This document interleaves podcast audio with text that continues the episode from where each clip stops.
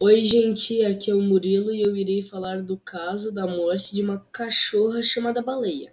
Esta cachorrinha era cuidada por Fabiano, sua esposa Vitória e seus dois filhos. Vou contar o acontecimento. Baleia estava em um estado deplorável, estava magra e quase não tinha pelos em algumas partes, e tinha manchas escurecidas que soltavam pus e sangue. O seu dono, na hora, tinha achado que ela estava com hidrofobia e amarrou no seu pescoço um rosário de sabucos de milho queimado, mas a baleia sempre estava piorando.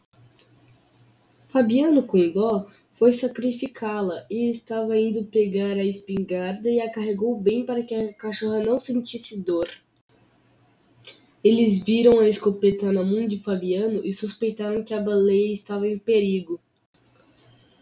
Fabiano, com o coração pesado, foi atirar na baleia. Com o tiro que escutaram, os meninos começaram a gritar e se espernearem, e com isso a Vitória, sem querer, deixou um escapar.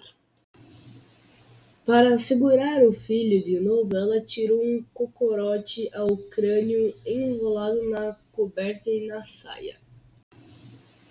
Para segurar o filho de novo, ela tirou um cocorote ao crânio enrolado na coberta e na saia.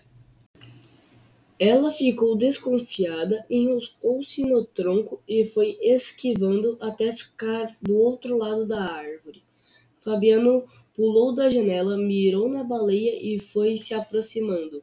Puxou o gatilho e acertou os quartos da baleia, que começou a latir.